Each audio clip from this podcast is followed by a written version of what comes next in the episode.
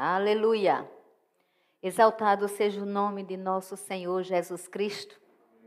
Ele vive e ele reina para todo o sempre. Amém. Aleluia. Deus é bom. Ele é fiel. E quando eu lhes pergunto, Deus é bom, eu não tenho dúvida que ele seja.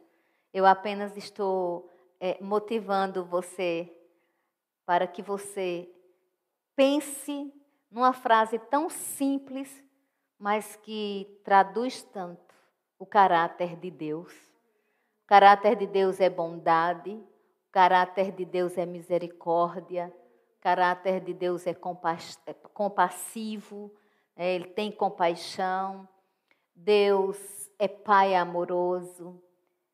E nós estamos num tempo chamado um tempo da graça o tempo do Espírito Santo, o tempo onde o Espírito de Deus, ele não se move de todo jeito, ele se move dentro da gente, o que nos faz é, especiais para Deus por causa do sangue de Jesus Cristo. O sangue da nova aliança, derramado na cruz do Calvário, faz com que nós tenhamos com Deus uma conexão santa, uma conexão poderosa, uma conexão de filhos, pois a tantos quanto receberam, deu-lhes o poder de serem feitos filhos, filhos de Deus. E, simultaneamente, essa conexão com Deus também nos faz sermos fortalecidos no Senhor e na força do seu poder. Quer saber mais? O Espírito Santo vem morar dentro de nós e o Espírito Santo, segundo a palavra, perscruta todas as coisas até as profundezas de Deus.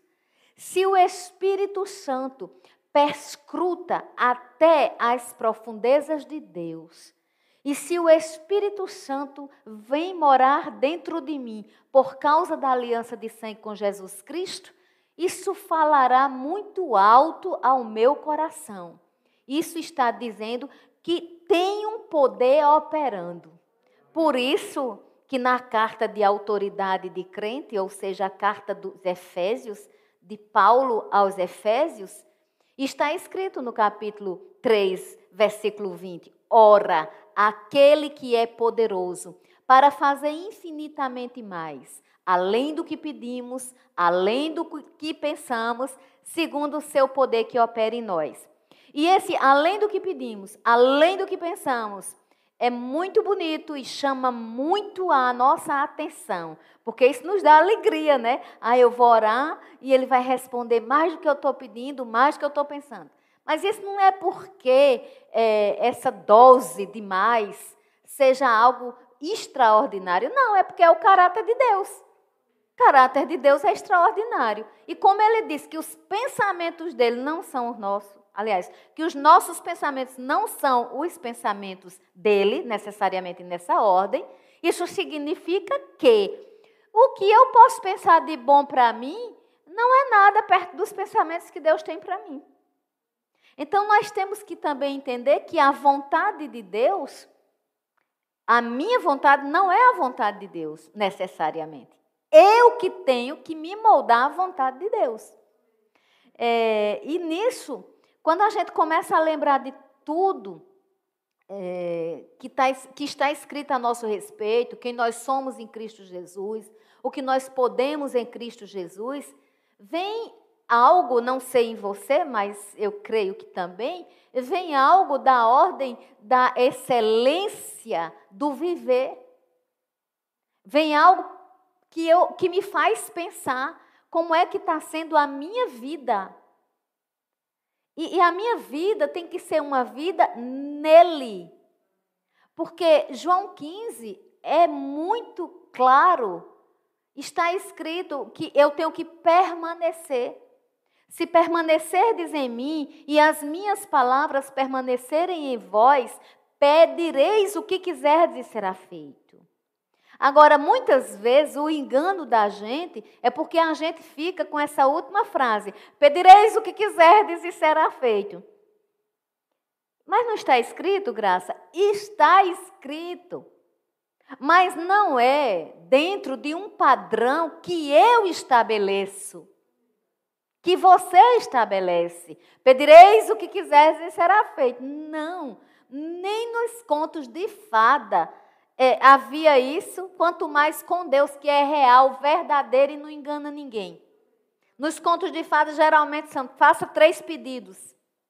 Deus não estabelece quantos pedidos, Deus está muito acima disso tudo, acima de todas essas coisas. As comparações que nós fazemos muitas vezes é apenas para trazer à mente humana uma dimensão do que a gente está tratando. Mas Deus ele não estabelece quantos pedidos nós devemos fazer. É como também não está necessariamente estabelecido quantas vezes devemos perdoar. Tanto é que as pessoas pegam aquela palavra que diz: quantas vezes devo perdoar meu irmão? Ah, 70 vezes 7? Não, só sete vezes? Não, não digo só sete vezes, mas 70 vezes 7. E algumas pessoas até tentam fazer as contas. 7 vezes 7, 49, 490. Então, essa, essas são as vezes que eu tenho que perdoar. Nós sabemos que existe é, figuras de linguagem, e, e, essa aí é uma que diz: você deve perdoar sempre. Né? Agora, quando eu digo perdoar sempre, é igual a videira verdadeira, de pedir o que eu quiser. O foco, os dois focos são errados. Na videira verdadeira, qual é o foco errado? Pedireis o que quiser e será feito. O nosso foco não tem que ser esse, não, amados. O foco vai ter que ser se permaneceres em mim e as minhas palavras em vós. O problema é que a gente fala de foco só quando é no âmbito profissional. A gente fala de foco só para realizar tarefas. Mas existe tarefa mais é, exigente para ser realizada do que viver e bem viver? Não existe. Então, o foco é que está errado. E, e no, na questão do perdão, qual é o foco errado? O foco errado é quantas vezes eu posso ser perdoada. Ou quantas vezes eu devo perdoar. Até isso é foco errado. O foco, o foco certo aí é arrependimento. Porque se eu faço uma coisa e você me perdoa, necessariamente eu não preciso estar repetindo 70 vezes 7, 7 vezes 7. Eu não preciso de números. Se eu faço algo e isso lhe magoa, então eu já sei que está lhe deixando magoado, então não vou precisar fazer. O foco não é o perdão necessariamente. O foco é o arrependimento. Aí a gente fica bem confortável, né? Ah, mas tem que perdoar todas as vezes. E algumas pessoas se aproveitam realmente disso. E faz, e apronta, e faz de novo, e não sei o quê. Aí outros também vão pregar sobre o amor, e, e fala do amor como se fosse o amor assim. Não, o amor é algo inexpressivo. Não, o amor, numa perspectiva de Cristo, é vida, é uma pessoa, é o próprio Cristo. Então, se tem vida e se é uma pessoa, eu tenho que saber como é que eu me relaciono. Nós não podemos nos relacionarmos com as pessoas do nosso jeito. Não é assim. Ah, meu jeito é esse. Se você vier para ser meu amigo, minha amiga, vai ser assim. Não. Nós somos pessoas que devemos flexibilizar o nosso jeito. Então, se você chega no seu ambiente de trabalho e você faz um esforço enorme para você ser uma pessoa educada, para você ser uma pessoa solícita, para você ser uma pessoa prestativa, o maior ambiente que você tem que fazer isso é em casa. Porque não adianta você ser muito educado, muito isso, com as pessoas somente de fora. Em casa a gente também tem que ter esses hábitos, né? E, e esse, esse, essa conversa toda que eu estou tendo com vocês em cima da palavra é para dizer para vocês que muitas vezes a gente vai se conformando com as coisas do jeito que está. E amados, Deus não chamou o povo dele para serem conformados no sentido de acomodados. Deus chamou o povo dele para crescimento.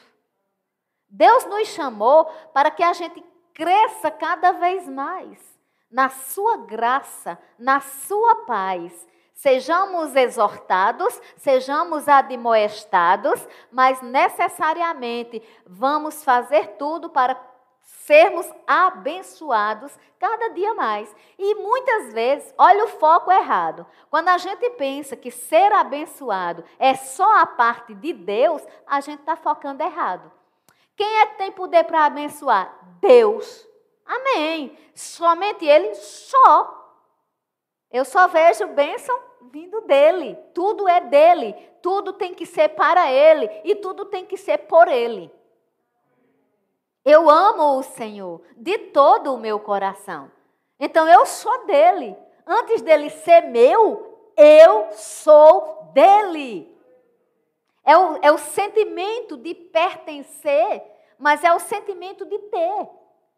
Eles dois se entrelaçam e formam uma linda forma da gente conviver com o Espírito Santo. Conviver com o Espírito Santo é conversar com ele, é colocar para ele nossa situação, mesmo que ele saiba, é dizer para ele da nossa intenção e da nossa ação de sermos melhores a cada dia. É, nesse período pandêmico, tem muita gente esperando passar a pandemia, porque vão fazer isso, vão fazer aquilo, mas é como se fosse assim: escapou da pandemia, nunca mais morre. Isso não existe, não. Isso é ler do engano, mera ilusão. Ou vocês acham que depois da pandemia ninguém morre mais? Não, vai. Evidentemente, com todo respeito, né? Aos ilutados da atualidade, é triste de ver, e Deus sabe o quanto eu tenho me derramado em lágrimas por vidas né? orando por cura, orando é, pelas famílias enlutadas. Entendam, mas quando a pandemia passar, tem outras coisas que virão. E eu não estou sendo aqui voz de maldição, nem, nem profeta do mal. Não é isso. É uma questão de compreensão lógica. Enquanto nós estivermos nessa terra, vai aparecer coisas que nós vamos ficar estarrecidos. Os, os, até um tempo desse, queridos, ninguém falava muito é, em gestão de risco, em, em psicologia de desastres. Quem falava nisso? Principalmente quando se tratava disso no, no, na questão da natureza. Eu lembro que quando eu comecei a estudar sobre isso, né, psicologia e gestão de risco, eu me lembro que os exemplos que vinham eram mais de fora. Né? Os, as, os acontecimentos dessa ordem, hoje no Brasil, é algo que tem sido estudado. A turma de recursos humanos, até eles que não, não necessariamente estão na psicologia, mas numa gestão de risco, e eu digo até eles com todo amor, porque eu sou RH também, né? Nós que somos tanto da, de RH como de psicologia, a gente tem que entender um pouco de gestão de risco, tem que entender um pouco da, da, da gestão de entre as, com as pessoas, o que fazer, como fazer, como agir frente não só a riscos, mas desastres. Por que eu estou trazendo isso? Porque até um tempo desse, isso não existia aqui no Brasil. Não existia esse medo. Era uma coisa que acontecia, depois passava, né? Você viu Brumadinho? São tantas situações, queridos. A natureza está desmoronando. E a Bíblia diz que a natureza geme pela redenção. Por que, que eu estou trazendo essas coisas? Porque, glória a Deus, que a pandemia vai passar. Mas glória a Deus, porque em pandemia ou não pandemia, eu tenho que entender que os meus planos têm que estar alinhados com os planos de Deus. Então, ah, quero que passe a pandemia porque eu vou, eu vou para a Europa, porque eu vou não sei para onde, eu vou não sei para onde. Mas essa vai para canto nenhum, não. Vocês me amam? Ninguém sabe de nada, não. A Bíblia diz que a vida é como um vapor, que ela, ela se vai como uma neblina. Mas isso não é ser pessimista. Isso é ser realista e necessário ser. Porque se nós tivermos essa mentalidade, aí sim a gente está pensando em coisa eterna. E a Bíblia é muito clara quando diz que a gente não deve olhar para as coisas naturais, mas sim para as espirituais. Porque as coisas que nós vemos são passageiras, mas as coisas que nós não vemos são eternas. Justifica agora a minha colocação e a minha reflexão? Quem começa uma faculdade não sabe se termina. Quem está noivo não sabe se casa. Quem está é, para completar ano não sabe, ninguém sabe de nada, amados. Nós não sabemos quando é que a humanidade vai entender isso. As igrejas, e quando eu digo as igrejas, eu digo as denominações, precisam ministrar sobre isso. Nós precisamos entender disso. Se a gente não entender essa temporalidade passageira, breve, você pode até dizer, ô oh, Graça, é, tu, tu tem medo de morrer? Às vezes, queridos, nós, todos nós, principalmente aqui no Ocidente, ninguém é preparado para morrer, não, para morte, não. Raramente você encontra. E eu não estou trazendo isso para trazer medo e falar de morte. Eu estou trazendo isso para, ao contrário do que alguém pode pensar escutando, porque se não se ligar no espírito, é isso que vai ficar na mente, mas se vincular a palavra ao espírito, numa conexão santa, o que é que você tem dentro de você? Você com certeza vai sentir prazer e alegria de saber que você está aqui na dependência total do Espírito Santo. Você está aqui para dizer para ele: eu não sei de nada do meu amanhã, eu não sei de nada do meu daqui a pouco, eu não sei de nada do que vai acontecer daqui a cinco minutos, daqui a dez, eu não sei o que vai acontecer na próxima década, mas eu vivo hoje preparando dezenas e dezenas de anos de vida. Por quê? Porque eu sei que há uma vida eterna. A valoração da vida não é pelo que você pode fazer nesta terra. A valoração da vida é pelo que você entende que Deus fez por mim e por você. A gente pode durar 100 anos? Pode. Pode chegar uma vacina de, de, de uma pessoa tomar e, e viver até 120 anos? Pode, 130? Pode. O que é que não pode? Se vier com permissão de Deus. É como esse vírus maldito. Eu não acho que Deus mandou o vírus, mas que Ele está permitindo, tá. Porque senão o vírus não existia. Porque Ele é poderoso, Ele é soberano, Ele é supremo. Por que está existindo? E por que até alguns filhos dele estão partindo? Porque Ele está permitindo. Então, amados, é simples a Bíblia, as pessoas que complicam. Não adianta querer trazer para as pessoas um evangelho de engano. Temos que trazer um evangelho de fé, mas um evangelho situacional, biblicamente.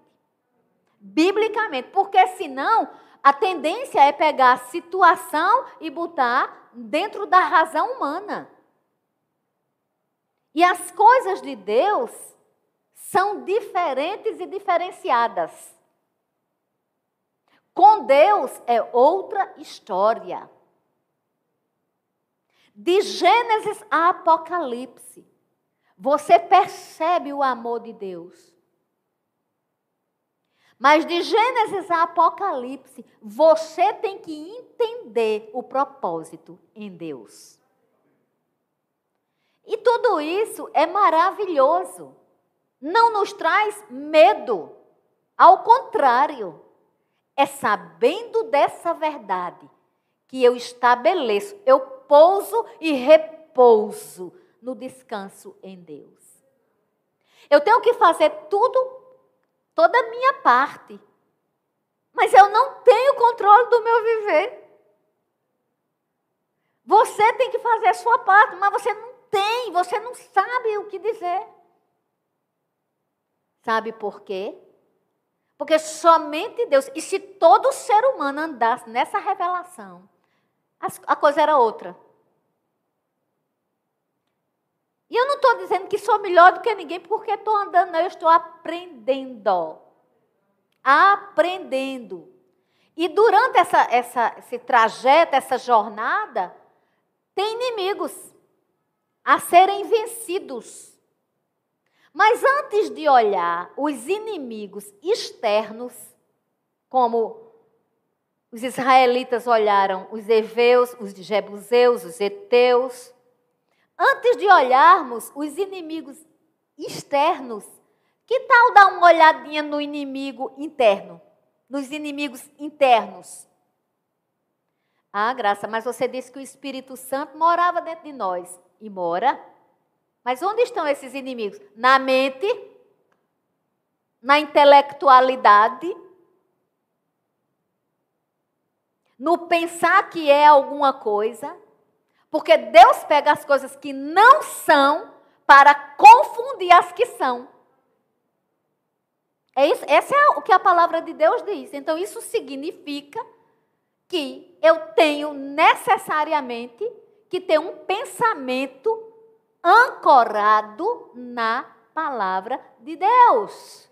Inclinar os meus ouvidos à palavra de Deus. E isso me dá força. Isso faz com que eu não confie na minha força tão limitada. Percebe agora que não é para assustar que o Senhor quer isso? Que está escrito em Tiago, Ei, a vida é uma neblina. Você acha que um Deus tão bom ia fazer medo a gente? Ele disse vida neblina nessa vida passageira. Você já viu alguém morrer e colocar toda a riqueza que é, conseguiu na terra e levar? Você já viu? Não existe isso não. E se levar, se as riquezas forem enterradas, sabe o que vai acontecer? A arqueologia um dia vai descobrir. Como já descobriu tantos tesouros, tantas coisas. De vez em quando, moeda do tempo, não sei das quantas. É, estátua de ouro, não sei de quê. É tanta coisa, né, queridos, que aparece. Sabe o que significa? Que o legado que nós vamos formando aqui em Deus é o que importa. E a credibilidade que a gente dá à vida eterna. E por que eu estou vendo isso? Porque, queridos, nós precisamos fazer as coisas e não nos limitarmos à nossa própria força. Porque se eu me limitar à minha própria força, eu vou limitar a ação de Deus na minha vida. Eu preciso ousar. Há muitos anos eu prego, há, muito, há muitos anos, porque quando eu, comecei, quando eu confessei Jesus, eu, converse, eu me converti em 1997. Isso no dia 31 de dezembro, então, 1 de, de janeiro de 97, eu já entrei, nascida de novo em Cristo Jesus. Aleluia! Em fevereiro, já me deram um microfone para eu ministrar. Vocês acreditam nisso? Parece uma brincadeira, mas foi verdade. E não foi homem da terra, não. O homem da terra, ele apenas serviu como instrumento. Foi Deus que disse a ele. Amados, eu estava dentro de um seminário de teologia, acompanhando uma amiga, acompanhando, eu não estava nem matriculada ainda. E vocês acreditam que nesse dia, todas as sextas-feiras, havia um culto naquele seminário? Mas só quem pregava eram os pastores. Ou alguns seminaristas em conclusão de curso. E nesse dia me chamaram para eu ir e eu fui. E durante o momento lá, foi muito prolongado, porque era culto para seminarista.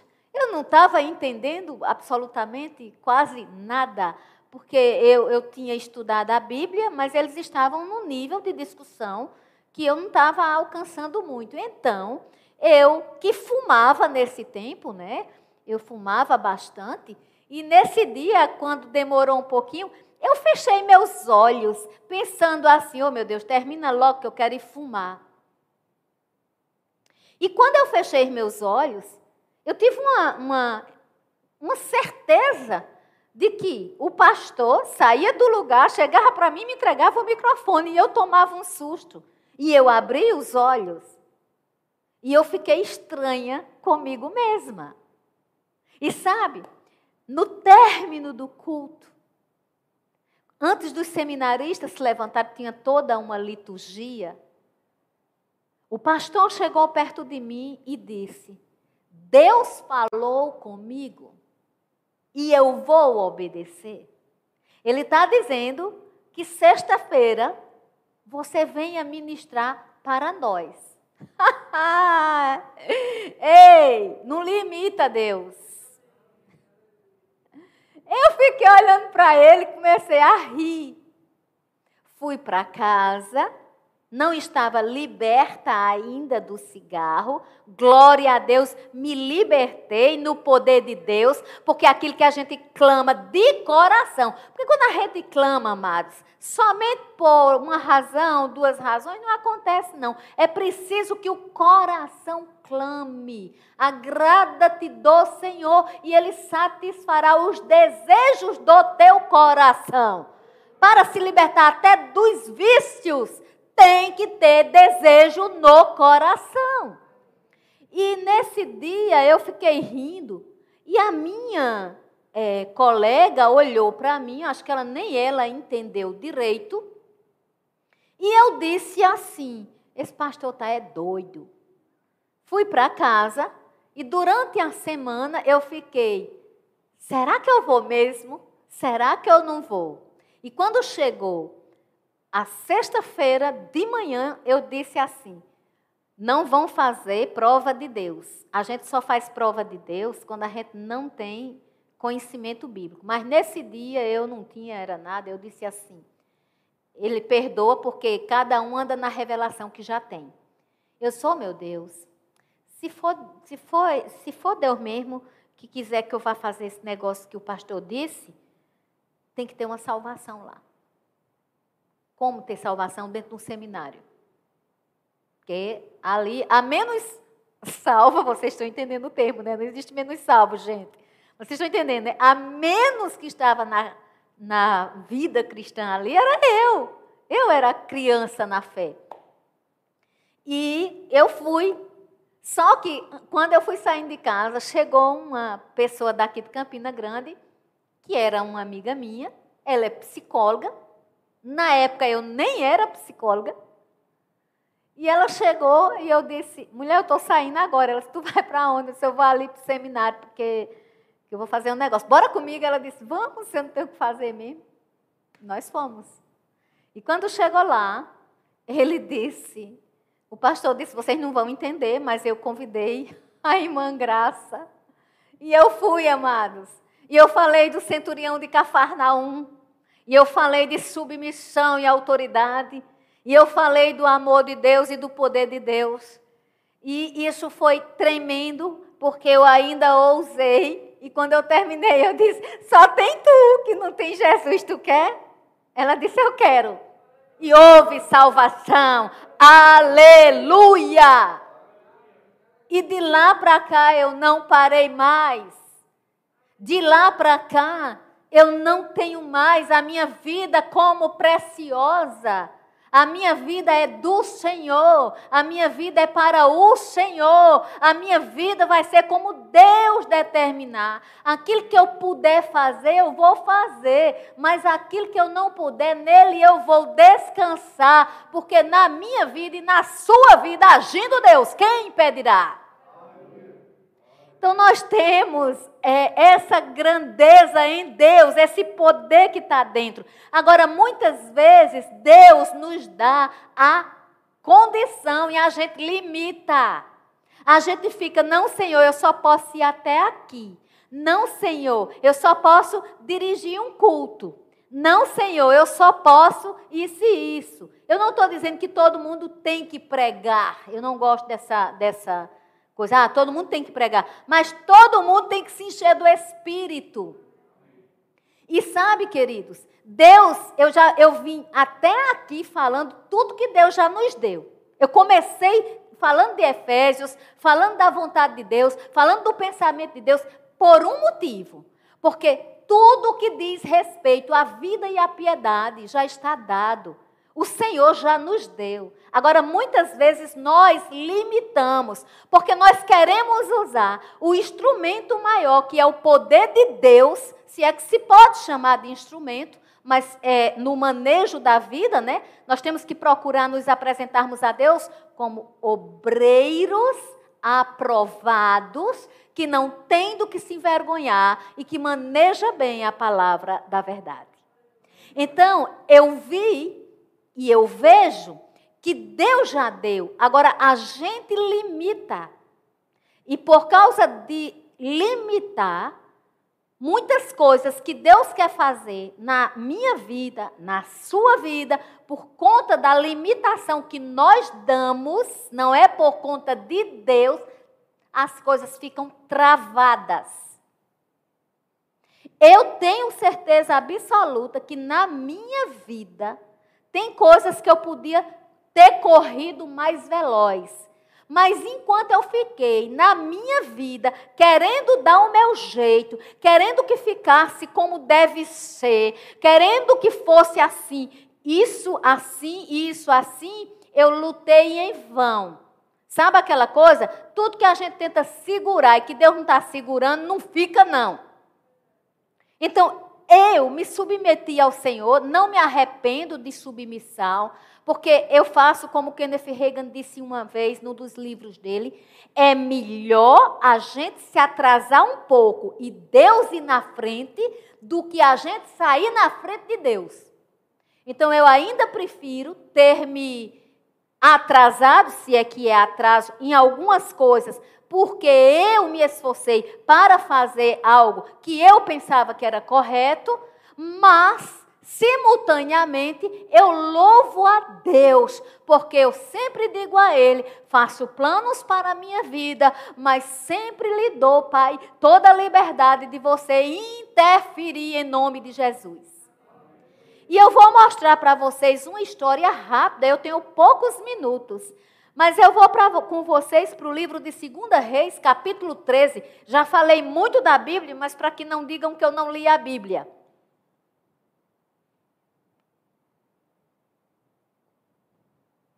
Porque às vezes a gente fala e alguém pode não associar, né? Mas eu falei em vários versículos hoje à noite, vários. Eu só não disse o endereço de alguns, mas eu falei vários. Mas é, hoje eu, eu estava com um casal de missionários que estão na África do Sul e nós passamos um bom tempo da tarde conversando numa chamada. E, e, e, foi muito bom, porque nós falamos do tempo de hoje, eu me refiro ao pastor Francis e, e pastora Mildred, e nós conversamos bastante, porque nós falávamos das coisas, o que está acontecendo, nós falávamos sobre pandemia, nós falávamos sobre África, nós falávamos sobre Brasil, nós falávamos sobre o Evangelho, mas acima de tudo, a tônica da nossa conversa, dois pontos: obedecer ao Senhor. Essa é a tônica. E eu tinha lido isso aqui, essa passagem bíblica, semana passada, até achei que ia ministrar e não ministrei, porque sempre que eu chegar aqui, eu fico na dependência do Senhor, né? no sentido de ministrar o quê? Eu posso até trazer alguma coisa no pensamento, eu posso trazer é, um versículo aqui, mas eu só vou ministrar na obediência. E, e vejam bem, eu, eu li quando foi hoje, nós falávamos sobre isso. Então, quando nós quando o povo de Deus se junta para falar sobre a palavra, você se junta com algum amigo ou amiga sua para falar com a palavra? Ou você não fala? Na sua casa, você tem alguém que você pode se. É, se você mora com alguém, tem alguém que você pode conversar sobre a palavra? Porque se você vive perto de gente que você nunca pode falar sobre a palavra, começa a desconfiar desse ambiente. Se é que você tem a palavra. Então nós temos que de vez em quando conversar, sabe por quê? Quando o povo de Deus se junta para falar sobre a palavra, sabe o que é que acontece? O poder de Deus se estabelece.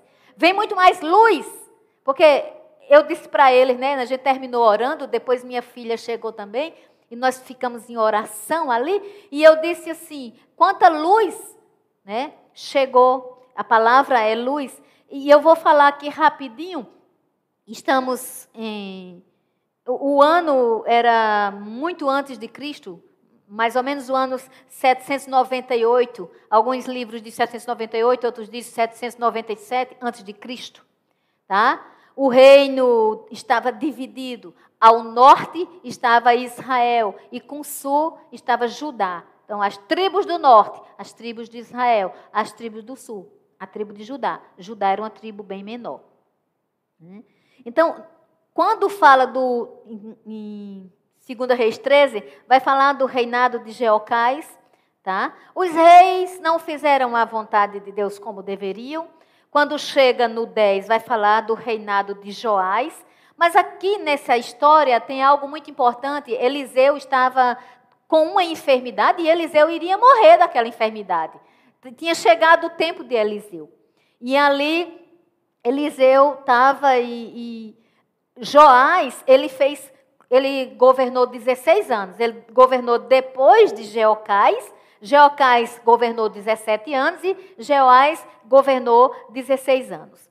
E quando Elias estava muito doente, é, Eliseu, aliás, estava muito doente, aconteceu que simplesmente Jeoás chorou.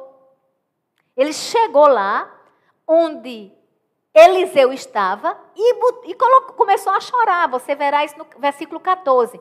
E quando ele começou a chorar, ele disse: Meu pai, meu pai, carros de Israel e seus cavaleiros. Sabe, queridos? Essa frasezinha aqui, quem tinha dito para Elias foi Eliseu.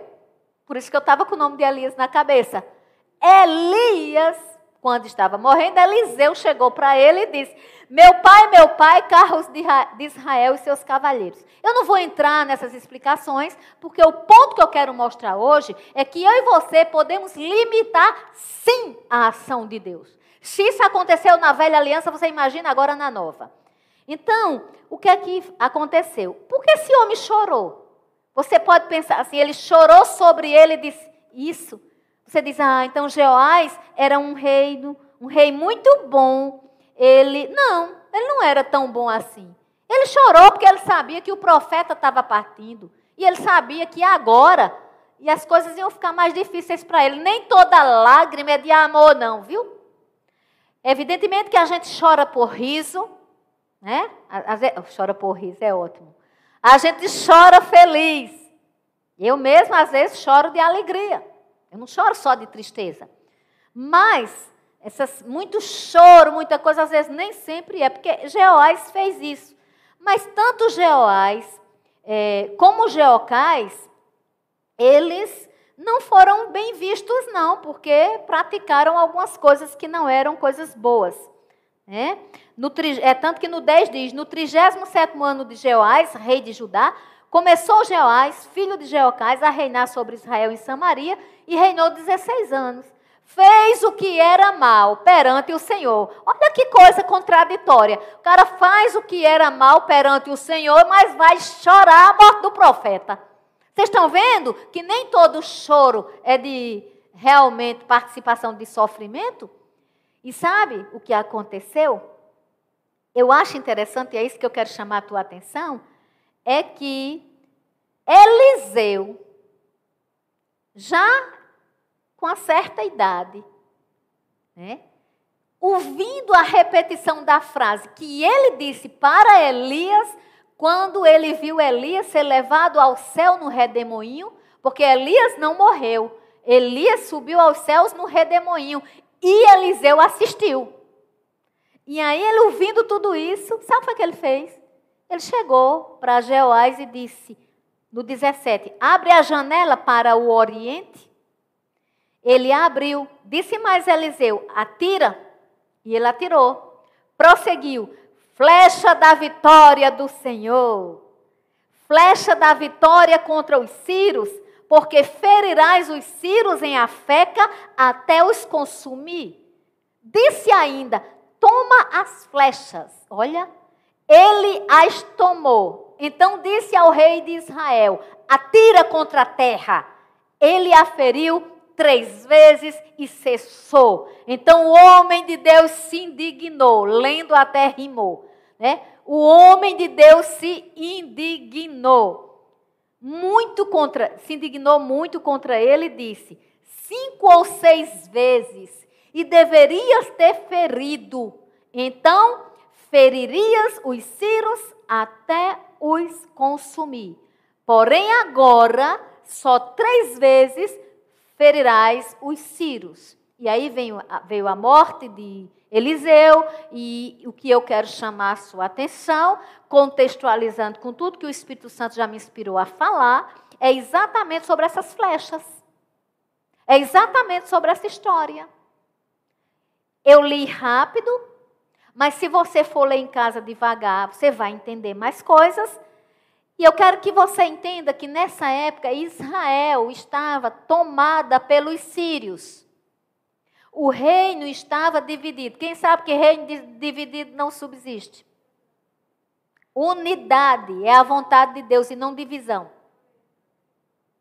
Uma igreja que uma pessoa pensa uma coisa fora do pensamento da liderança, não dá certo. Uma casa onde um membro pensa uma, uma, uma, família, onde um membro pensa uma coisa, outro pensa outra, outro pensa outra, alguém está pensando errado. No, até no trabalho, uma tarefa que a pessoa for fazer, se for de duas pessoas fazer, um disser uma coisa, ou outra já vai dar errado. Enfim, unidade e não divisão.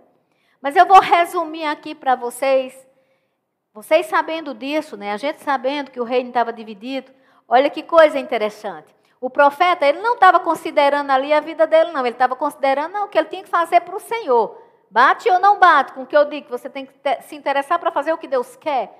Porque a gente não sabe como é a vida. A gente crê que viverá muito para cumprir. Eu não estou aqui também despertando desejo de ninguém partir. Porque essa coisa de, ah, eu quero partir para o Senhor, eu quero estar com o Senhor, eu não quero mais viver nessa terra de pecado. Isso não existe, não. Deus não quer isso, não. O que Deus quer é que a gente diga assim: Senhor, o tempo que você me deixar nessa terra é ao teu dispor. Eu quero te servir, eu quero te obedecer. Manda que eu vou. Aleluia. Não é para ler assim: Senhor, eis-me aqui, envia aquele ali. Não, é Senhor, o que tu tiveres para mim, eu não vou transferir para outra pessoa fazer. Eu quero fazer. Aleluia. Então foi que aconteceu para que as guerras contra os sírios fossem vencidas, precisava de palavra de profeta liberada. Aleluia! A Bíblia é a palavra profética que nós temos que liberar na nossa casa, no nosso lar, na nossa vida pessoal, na nossa igreja, aonde a gente chegar, libera a palavra de poder cria um ambiente favorável. Aí sabe o que aconteceu? O profeta tinha que dar ordem. Então o profeta diz: abre a janela para o oriente, ou seja, abre a janela para o norte, para onde nasce o sol. Abre a janela para a esperança. Abre a janela para a vida que Deus quer que você viva na terra. Abre a janela para o poder de Deus. Aí ele disse assim: atira. E ele deu o nome à flecha. Flecha, arco. Ó, ele deu o nome. Era a flecha da vitória. Aleluia. Eu não sei o que é que você atira, porque tem gente que atira praga, tem gente que atira mentira, tem gente que atira é, medo, tem gente que atira confusão, tem gente que é perito em fazer confusão. Ei, atira, joga, a arma deve ser a palavra de Deus. Atentai, povo meu, terra, terra, ouve a palavra do Senhor. Sabe, queridos? E sabe o que aconteceu? Flecha da vitória do Senhor. Disse ainda: toma as flechas. Você entende isso? O profeta disse: toma, rei, as flechas. Ou seja, havia uma ordem delegada: toma as flechas. Ele as tomou, o rei pegou as flechas. Então disse ao rei de Israel: olha o que o profeta disse: atira contra a terra. Ele a feriu três vezes e cessou. Desobediente, preguiçoso.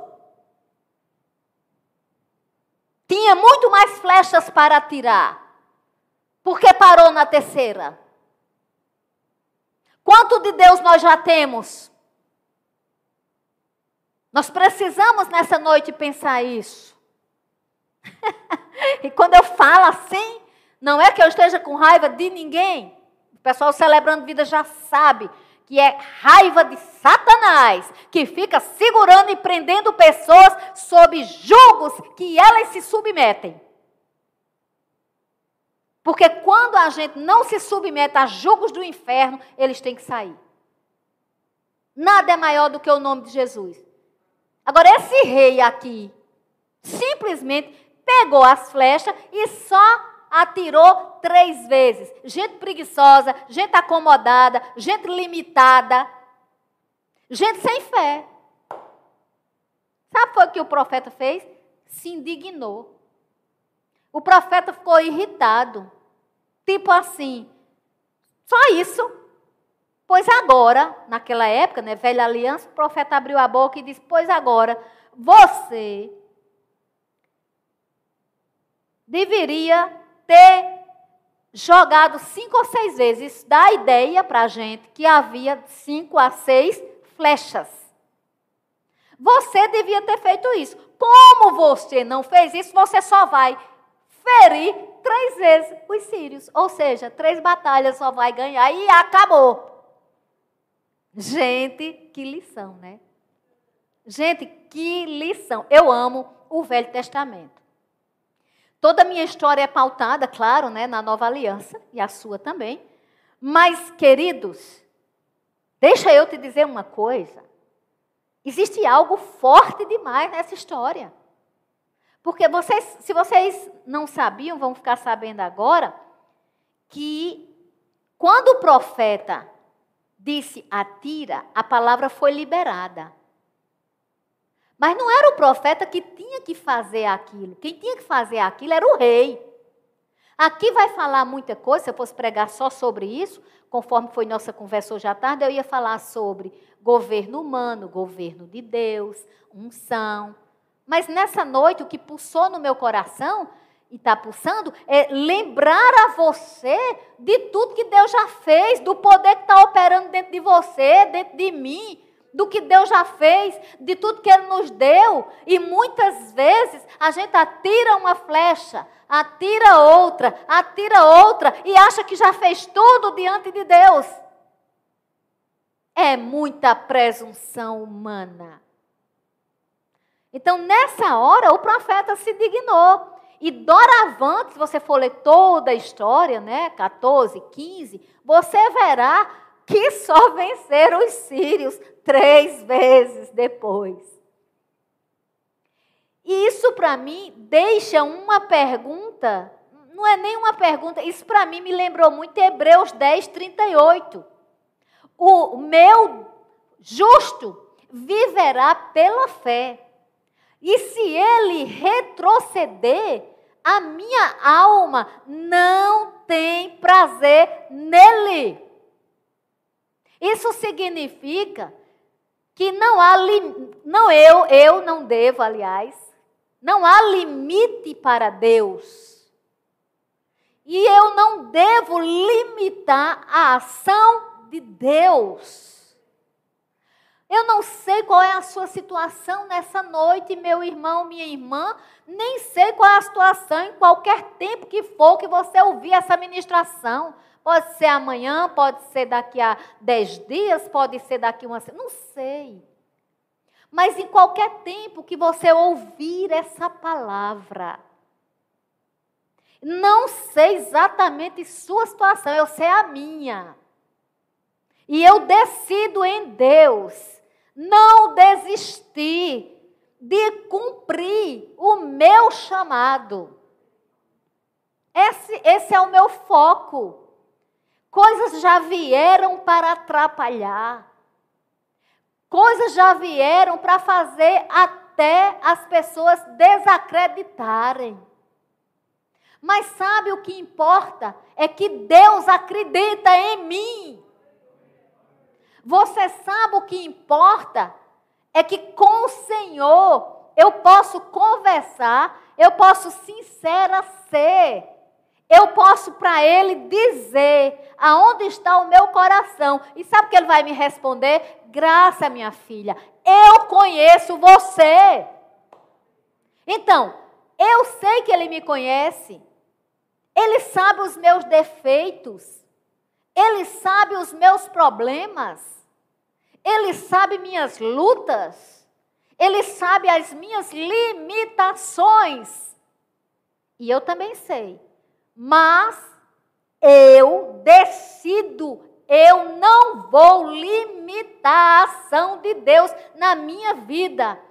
Oh, querido, querida, amado, amada, filho, filha de Deus. Em nome de Jesus Cristo, não limite a ação de Deus no seu viver. Porque a maior flecha, a decisiva, está dentro de você. É o poder operando para fazer infinitamente mais do que você e eu pedirmos ou pensarmos, porque este poder é poder para valer. Aleluia! Glória a Deus.